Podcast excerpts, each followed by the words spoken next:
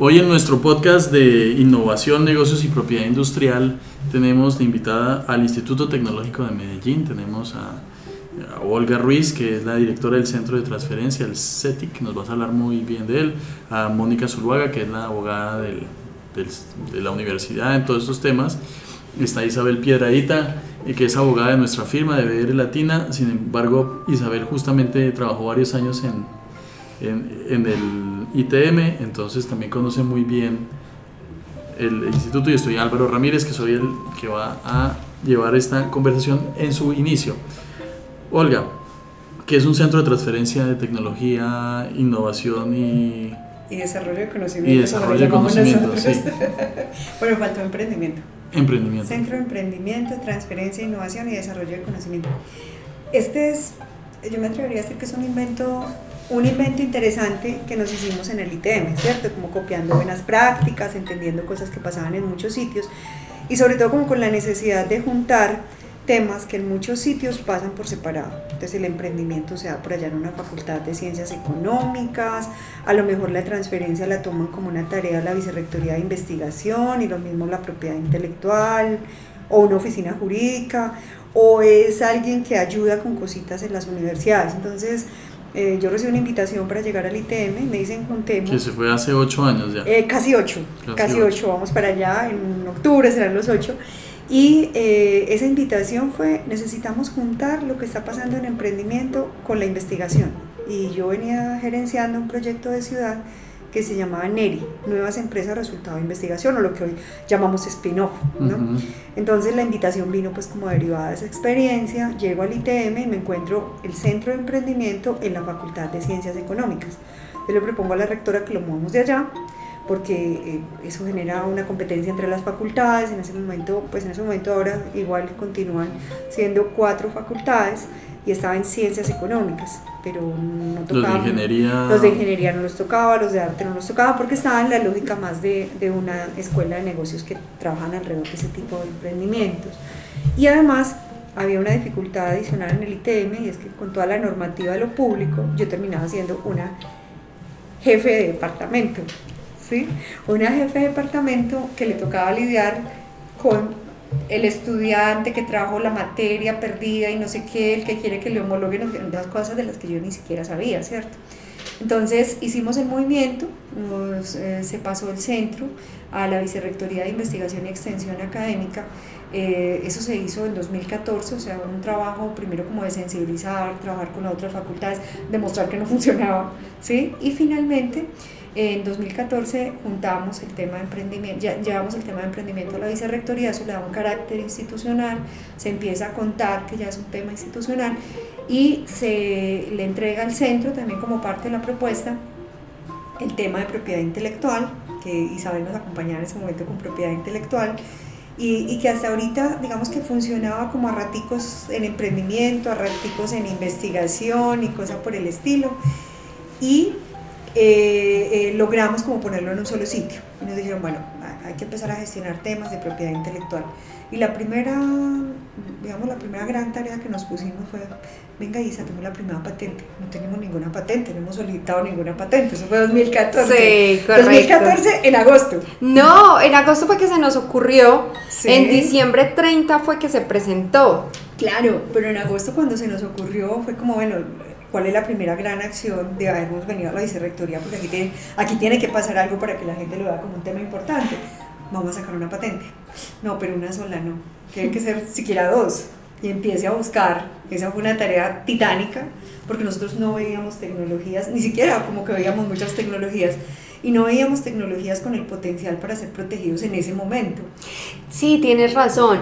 Eh, yo recuerdo que mi labor era más que todo, espero que Mónica, estoy segura que con toda su experiencia va a ser muy diferente, pero en esa época yo todo le decía que no. Yo decía, no, esa, esa creación no tiene la suficiente altura inventiva, no, esa creación no tiene... Con el tiempo y las experiencias en el ITM y ahora acá en la firma me he dado cuenta que el mundo de las patentes es mucho más amplio lo que uno considera que es altura inventiva es, es un concepto muy amplio y, y, uno piensa que patentes, no, para tener una patente tiene que ser un tema de... Rocket Science. Sí, o sea, ingeniería, física cuántica aplicada o puro eh, biotecnología de punta y, no, lo cierto es que el sistema se creó precisamente para que todas las personas pudieran ser inventores y, y realmente en su momento yo yo, yo fui la voz de no, no, no, la que tuvieron que convencer fue a mí. y me dejaron con la boca callada porque esas dos patentes las concedieron. Nos acaban de conseguir, conseguir la segunda de esas que presentamos en 2014. Y fue muy particular porque eh, una de las cosas que, que, pues que, que, yo creo que también tiene que ver con las formas de trabajar, uno finalmente el tema técnico está allí, el tema técnico está allí, pero el asunto también necesariamente tiene que generar un espacio de empatía con la gente, porque son demasiadas horas de trabajo en función de un proyecto, son demasiadas horas de trabajo pensando en lo mismo, discutiendo sobre lo mismo. Entonces, por ejemplo, con Isabel nos pasó una cosa muy particular, es que llegamos al punto donde llegamos a las reuniones y era clarísimo cuál era el papel de cada una, ¿no? Era, era súper claro que Isabel siempre le iba a decir que no a todo y el instituto queda divinamente, porque al final de la reunión, Isa, pero si no lo pensamos de esta manera, o sea, terminaba así. Sí, yo siempre era el policía malo, yo, era el policía malo. Pero fue muy interesante porque, eh, digamos que uno lo cuenta de una manera anecdótica, pero fue el espacio que a nosotros nos llevó a negociar de una buena manera muchas cosas, ¿cierto? Entonces, por ejemplo, para, para, para no dejarlo como, como en el aire, eh, fuimos y le presentamos una propuesta de negociación a Colcafé hecha por nosotros en esa lógica de trabajo como juicioso, desde lo técnico, aprovechando las competencias de todo este equipo que estaba allá, y se la presentamos a Colcafé, un poco temerosos, pues Colcafé tiene entonces la, la, la empresa que lo respalda, lo que sea, no, esto va a ser muy complejo. Se las presentamos y estamos prácticamente a puertas de que aprueben nuestra propuesta y les parezca maravillosa, ¿cierto? Eh, eso te iba a preguntar. Muchas veces uno oye la crítica a las universidades y a las instituciones, a la educación en general, de que está muy separada de la vida productiva y de lo que pasa en el mercado. Sí. ¿Cómo estos centros ayudan a que, o, o, qué ejemplo me puedes dar de algo que hayan hecho que, que dice, mire, esto fue un aporte a la economía del Valle de Aburrá por parte del ITM con esta tecnología, con la solución a este problema técnico? Bueno, en, digamos que si lo ponemos en términos del ejercicio de transferencia puro y duro que ya esté viéndose en el mercado, tendríamos que decir, hasta allá no hemos llegado. Hemos llegado con, con otras cosas, de otra manera, con temas que a lo mejor no se han negociado como transferencia, pero que efectivamente han generado como todo ese impacto, por ejemplo el tema de los carros eléctricos, todo ese ejercicio de entender... ¿Qué han hecho con los carros eléctricos? Eh, se hizo un ejercicio, pero no de transferencia, sino un ejercicio más desde la extensión, ¿cierto? Y fue un tema de ayudar a entender el, el, el, asunto de la apropiación de esa tecnología en la ciudad y lo que implicaba. Ya más un trabajo más desde lo humano, en fin, con la, se hizo un acompañamiento a la, a la alcaldía y fue muy interesante. Entonces digamos que ese es el tipo de cosas donde ves rodando algo y sabes que la institución participó fuertemente en el tema. En ese caso no fue tanto desde la tecnología, fue desde el conocimiento, pero a nosotros nos encanta hablar de un tema de, de conocimiento en sentido amplio porque en términos reales lo que estás haciendo es empaquetando conocimiento que también es tecnología, ¿cierto? Entonces, eh, no es un ejercicio de transferencia como se hizo, pero termina siendo impactando como impactaría un ejercicio de transferencia. Eh, pondría, como en la línea de lo que estaba contando con Colcafé, pondría sobre la mesa eh, un tema que tiene un potencial muy alto, que estamos todavía en una etapa de, de, de poner en mercado pero que en el camino nos ha generado eh, una cantidad de tecnologías adicionales a la primera que nos llevó a sentarnos a la mesa. Y eso es interesante porque en el proceso tecnológico uno cree que el problema es uno y lo que va a resolver es una cosa y resulta que termina resolviendo otra y, en, y, ese, y ese es un problema que, que es más relevante que el original. Exactamente. Y lo otro es que cuando empiezas a trabajar con una empresa y se generan relaciones de confianza, eso ya te da para trabajar muchísimas cosas, porque entonces la empresa entiende que esta universidad te responde, que esta institución te responde, que tiene capacidades técnicas y que a lo mejor tiene otras que no le has mostrado en ese momento, pero cuando vas empezando a, plantear soluciones aparecen, porque eh, yo creo que lo vimos muchísimas veces. Claro, de todas formas, Colcafé especialmente eh, hizo un reconocimiento al trabajo de transferencia que se hizo con el ITM porque la participación del investigador fue muy sui generis. Realmente él no se, él, se metió en la, en la empresa y, y, trabajaba de la mano de ellos muy cerquita. Y eso no sucede, normalmente son los, los investigadores de la universidad desde la universidad investigando la empresa por su cuenta y nos encontramos en las reuniones, pero no, en este caso el investigador se metió en la empresa y era como uno más de los chicos y ellos dijeron que ellos no estaban acostumbrados a trabajar así con las universidades. El centro le sirvió mucho para acompañarlo en el proceso de negociación, en el proceso de estructuración de la plataforma de tecnologías, en el proceso de relacionamiento con la empresa. inicialmente el investigador era un poco reacio, recuerda, a soltarle al centro como la, el, manejo de la, de la relación y finalmente terminó manejando el centro como el canal de comunicación desde, lo desde el tema de transferencia y de negociación, obviamente sin quitárselo al investigador, el investigador seguía asistiendo a reuniones en la empresa, hablando con las personas en la empresa, pero sí, eh, este trabajo fue muy diferente y no es el típico trabajo con las universidades. ¿Se puede hablar un poco de ese trabajo o es todavía confidencial? Algunas cosas se pueden mencionar. ¿Como qué tipo de colaboración hubo? Yo creo que vamos a hablar como el proceso, que yo creo que es interesante. El, el punto de partida fue un proyecto de investigación. Entonces el proyecto de investigación se da porque habían tenido uno previo que les había dado resultados, donde se dieron cuenta que podían trabajar en conjunto con el investigador. El investigador le generaba confianza a la compañía porque era una persona que podía lograr eso, ¿cierto? Lo, lo ven en un primer proyecto y vamos, avancemos con eso. Y lo otro que, se dio de manera interesante es que eh, muy temprano en el proyecto ellos se plantearon que era un tema que se podía proteger vía patente, ¿cierto? Estamos trabajando en la tecnología, la podemos afinar, pero muy rápido eso puede llegar a ser una patente. Entonces, en ese momento, el investigador un poco reacio, que lo menciona Isabel, un poco reacio, eh, pero nos llama y nos dice, vea, es que en ese proyecto va a haber una patente. Entonces es importante que ustedes entren de una vez. Claro, eso que a un investigador llame a un centro cuando siempre le huyen los investigadores, pues digamos que no están acostumbrados a esta lógica, no lo estaban antes. Entonces nosotros dijimos, perfecto, no solamente nos vinculamos, sino que le ponemos plata. No le estábamos poniendo una plata distinta a la que ya teníamos para eso, el recurso que teníamos para pagar las patentes. Y era y entonces tiene disponible a Isabel en los temas de propiedad intelectual y el observatorio y tienes disponible esto y aquello, entonces él empezó a sentirse un poco abrumado. Sin embargo, hicimos el acompañamiento al proyecto de investigación, que eso fue, digamos, para un centro como el nuestro es una cosa muy interesante, que podamos entrar en la dinámica de trabajo con el investigador desde que empieza a investigar, ¿cierto?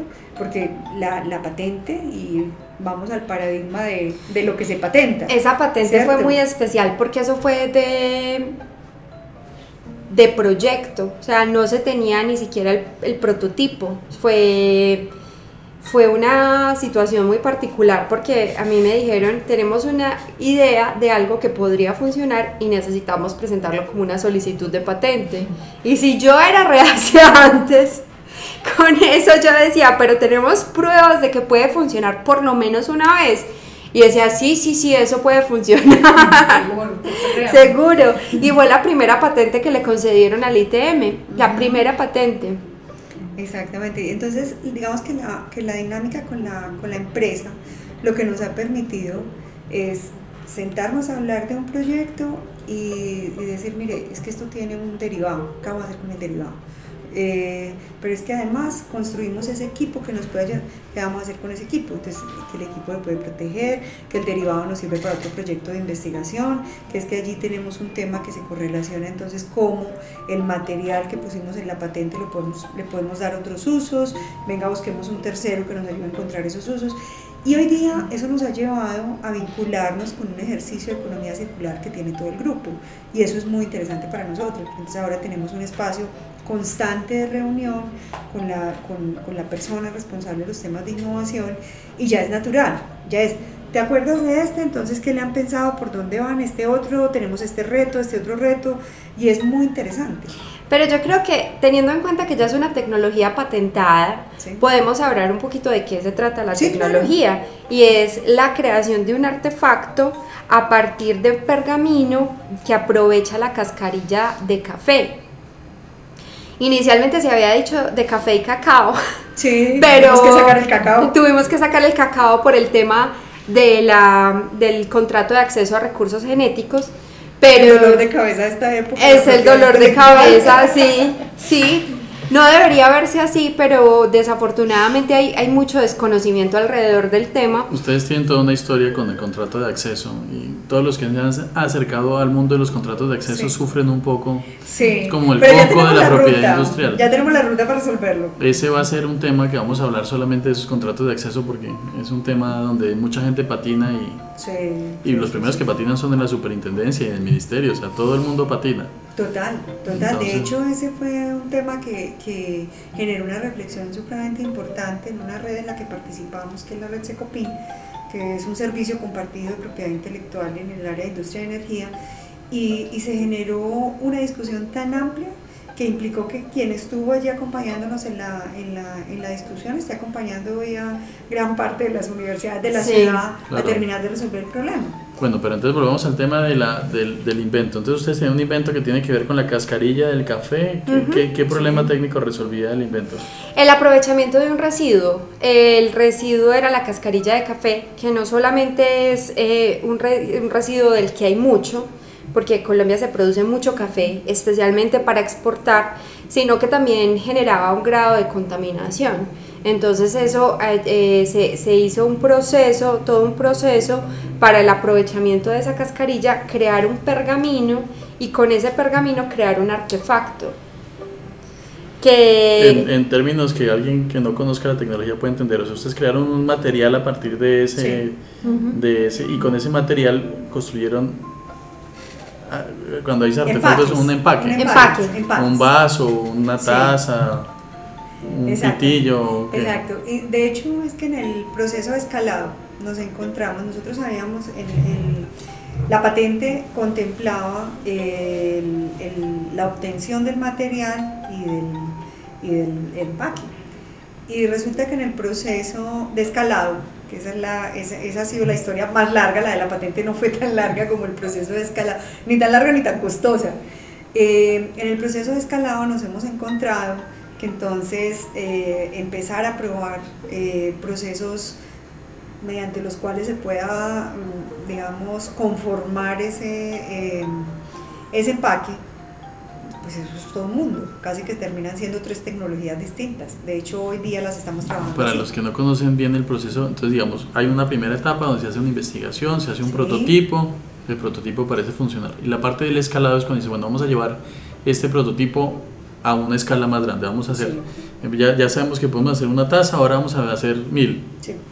Y en ese proceso de escalado presentó, o sea, la primera tasa fue fácil, lo difícil fue lograr escalarla, o sea, tocó desarrollar más tecnología para sí. escalarla. Sí, y tocó someterlo a distintos tipos de procesos, de procesos industriales, es decir, por un lado a lo mejor um, lo que tienes que hacer es ver si eso te funciona para inyección eh, y qué condiciones te da para inyección, entonces qué tipo de temas se pueden manejar por allí.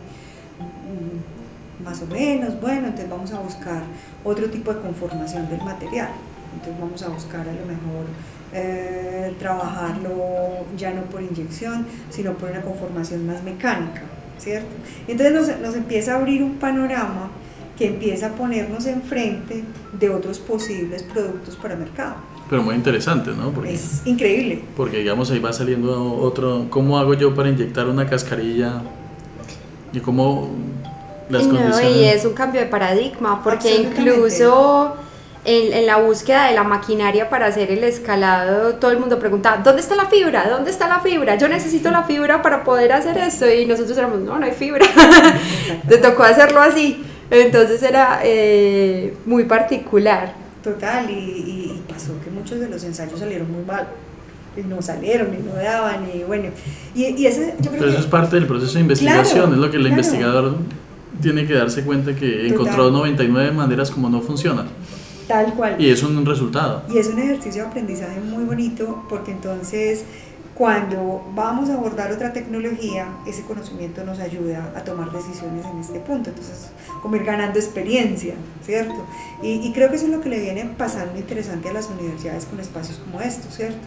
Tener eh, un lugar donde te sientas y tienes un abogado de propiedad intelectual que te plantea cosas, pero a la vez tienes eh, un economista que sabe los temas de transferencia y te plantea otras preguntas, pero tienes un ingeniero electrónico que te habla del, hay que entender el mundo, técnico de esto, entonces hay que ir a ver qué pasa con eso en el mundo, pero también hay que mirar el mercado y son los modelos de negocio y cuál sería el modelo de negocio adecuado, entonces te metes con todas estas metodologías que utilizan los emprendedores. Entonces es un mundo fascinante, es un tema supremamente interesante donde uno es de aprendizaje todos los días, no hay como aburrirse.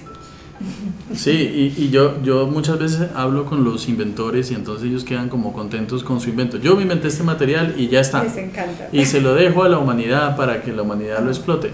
Y uno cuando se da cuenta es que eh, ahí empezó la innovación. Lo que es realmente difícil es ponerlo en el mercado. Ustedes decían, ya, fuimos capaces de hacer un material con cascarilla de... Pero ahora... Lo que sigue. Produzcalo en masa, póngalo en el mercado, tenga un precio que le sirva al mercado, reemplace lo que tenga que reemplazar como material. E-, ese es un, eso es un reto. Las, ¿qué, ¿Qué universidad o de tu experiencia, qué, qué modelos han sido exitosos en Colombia?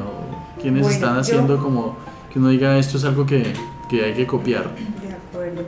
Pues yo valoro muchísimo la experiencia de la Universidad de Antioquia porque también fue mi casa, ¿no? Trabajaste 12 eh, años allá. Trabajé 12 años en la Universidad de Antioquia alrededor de proyectos de emprendimiento, pero rápidamente empecé a trabajar con los procesos de transferencia de tecnología, sobre todo porque desde el emprendimiento, en la experiencia de crear el Parque del Emprendimiento en la Universidad de Antioquia, eh, empezamos a encontrar que muchos de los que iban a tocar la puerta eran investigadores que llegaban con tecnologías de la universidad. Entonces empezó ahí como un asunto, o sea, ellos estaban contratados por la universidad, venían con su invento, venían con su proyecto de empresa y que, era, un, que era un invento que iban a salir, o sea, ¿de dónde surgía el problema que solucionaban?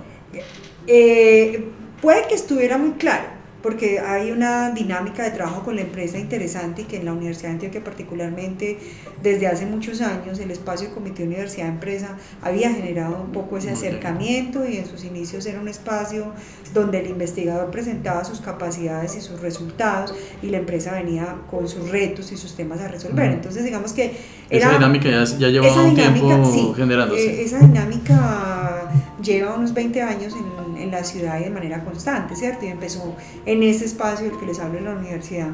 Entonces, eso era más o menos manejable, ¿cierto? Puede que no perfecto, pero manejable.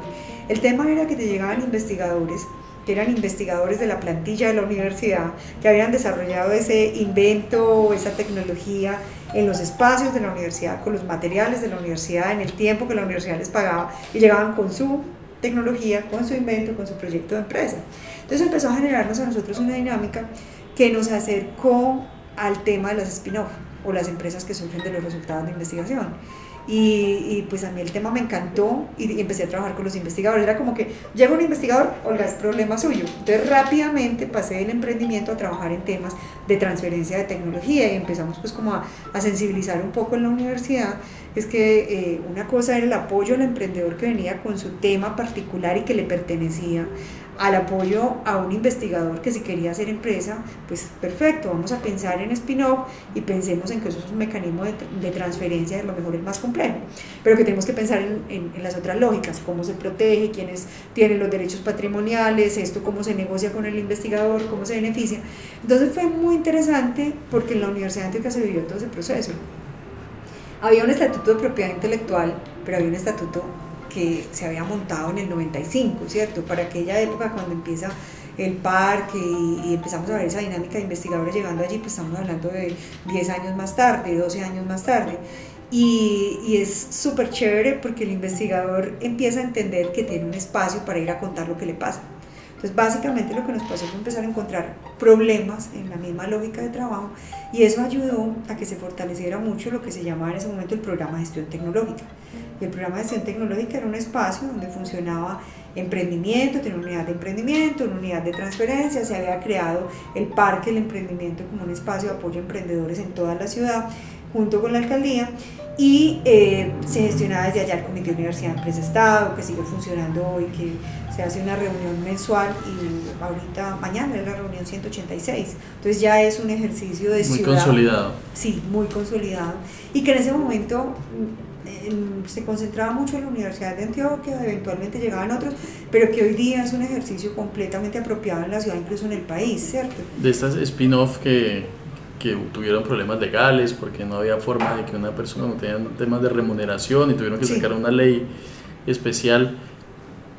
Eh, ¿Alguna ha sido exitosa, alguna de estas? Hay unos ejemplos muy interesantes. ¿Cuáles? Sí. ¿Nos puedes hablar de eso? Sí, claro. Le, digamos que la, la, primera que surge en la universidad se creó en octubre de 2010, que es conocer. Yo creo que fue, o sea, yo siempre la considero una experiencia muy exitosa porque nos mostró un poco el camino, ¿cierto? Esa empresa se creó eh, sin que pudiera crearse. O sea, habían profesores No, de verdad, pero es que sí, correcto. Ayer me, ayer me, preguntó alguien de Colciencias. ¿Y cómo lo hizo? Haciéndolo. Exacto. ¿Cómo lo hizo? Haciéndolo. O sea, eso fue, en buen paisa, fue coger el machete y abrir la trocha. Nadie lo había hecho. Entonces hicimos, pusimos el machete, abrimos la trocha, creamos la empresa con los investigadores que teníamos clarísimo que la constitución prohibía que tuviera la posibilidad de dos asignaciones del Tesoro y estando aquí la, la universidad participando en la empresa, pues eso era un capital mixto, en fin. Entonces eh, se creó la empresa y se le avisó a Colciencias y le avisó al Ministerio de Educación, para que lo tuvieran claro. O sea, no se puede, pero hay que hacerlo. Entonces alguien lo tenía que hacer. Esa experiencia creo que es muy exitosa porque coge eh, de ese ejercicio de trabajo de los investigadores, no solo la tecnología, sino una serie de capacidades del grupo de investigación, de, de estudiantes que habían alrededor y fue supremamente interesante. Y nos permitió ver también las dificultades reales de la incompatibilidad, de, de tiempos, de cosas, es decir, fue todo un laboratorio. Además, volver un profesor universitario investigador en empresario es, es, es, es cambiarle totalmente el chip completamente. Y además él, era muy complejo porque eh, era una persona con un reconocimiento supremamente alto en el medio, es un, tema eléctrico, con un reconocimiento supremamente alto en el medio. Entonces la gente llamaba a conocer porque necesitaban que Germán Moreno eh, les atendiera tal cosa. O sea, era Germán. Entonces eh, se hizo el ejercicio de poner un gerente así súper formado, súper experimentado. Se quemó, porque es que no había como, él no, o sea, él no, no conocía la tecnología, no, era, no era la persona que querían ver los clientes. O sea, los clientes confiaban en ese investigador que sabían que era muy bueno, que les resolvía cosas. Entonces fue una cosa muy dura, porque además el investigador, claro, de gestionar la empresa no tenía ni idea. Entonces fue un tema complejo, pero un aprendizaje muy interesante. ¿Y cómo terminó la historia? Terminó la historia de una manera muy cruel, diría yo. Y es que eh, siempre nos cuidamos de que los porcentajes de la universidad fueran bajitos para que no... Para incentivar al... Sí, pero sobre todo bajitos en términos de que no tuviera el dominio completo, porque pues, digamos que llegaba una persona más en un ejercicio de tecnocracia, si se quiere, ¿cierto? Que podía complicar mucho el avance real de una empresa. Pues que no queríamos que fuera un funcionario de la universidad. Que fuera más dinámica. Sí, que fuera más de la dinámica del mercado. Y, y un poco lo que pasó es que se fue yendo al dominio de la, de la universidad y algunos funcionarios definieron llegar hasta ahí. O sea que al final, Era un spin-off de servicios, ¿cierto? Sí, de servicios. Es que ese es otro problema Total. que tienen las spin-offs. Tenía, tenía unas tecnologías asociadas, ¿cierto? Tenía unas tecnologías asociadas, pero listo. Tenía unas tecnologías asociadas, pero realmente el soporte grande era en servicios. De hecho, eso generó una discusión que siempre se ha dado con los espacios de extensión. Ojo, que no podemos competir con nuestros estudiantes, eh, pilas, que tenemos que tener cuidado con las asociaciones, porque realmente el foco grande se convierte en servicios. Hay unas tecnologías que se ayudan, que, que, sirven de ayuda para, o soporte para prestar el servicio. Entonces, más o menos esa es la lógica que tienen. En la Universidad de Antioquia, después de esa, surgieron Netcentia, surgieron, eh, surgió Bioinco, Y, y, por ejemplo, NetCentia es muy interesante porque fue una alianza con una empresa, desde las necesidades concretas de la empresa. Y va, y va muy bien. Es una alianza UDA Sumicon. Tiene varias patentes en Estados Unidos. y, y genera recursos. Y... Sí, total. Y esa, pues digamos que esa se creó más bajo la lógica de la empresa. Del licenciamiento. Exacto, y bajo una lógica de licenciamiento. Y, y bueno, digamos que para las universidades también podía ser que tuviese un tema de, de, de, que se me escapan los investigadores, se me escapan las tecnologías y, y puedo perder un poco el control. Y la otra... ¿Ese, ¿Ese temor todavía existe? O sea, como de si yo dejo que los, los investigadores se me vayan al privado, ¿me quedo sin investigadores? No, hoy hay un relevo generacional muy interesante, hoy ya no es tan asustador como en ese momento. Y por ejemplo, Bioinco va resolviendo cosas de esas problemáticas. Bioinco se crea con un socio externo que pone un capital muy importante y se resuelve, que tampoco se podía en ese momento, o sea, todavía no estaba la ley, se resuelve el tema de las inhabilidades con dos personas que iban ya de salida de la universidad. La una se jubilaba y la otra tenía un contrato de servicios que se podía resolver fácilmente. Y la universidad lo que hace es también un licenciamiento eh, donde para poderlo hacer y que no se generen incompatibilidades, pues digamos que hace un ejercicio de expresar lo importante que es para la universidad y lo estratégico, más o menos. Olga, pues muchas gracias por venir con nosotros, ya llevamos 30 minutos, es un, yo creo que como dijiste al principio, podríamos hablar por, por mucho tiempo, espero que te tengamos invitada aquí al, a nuestro podcast, muchas gracias, nos queda más claro cómo ha funcionado un poco el tema de la innovación, este caso con Colcafé que parece que es muy interesante, que todavía no es una historia que todavía está en construcción, todavía en construcción. y que ojalá sea muy exitosa por el bien pues de la innovación de Antioquia y también por un tema ambiental, ¿no? Porque Total.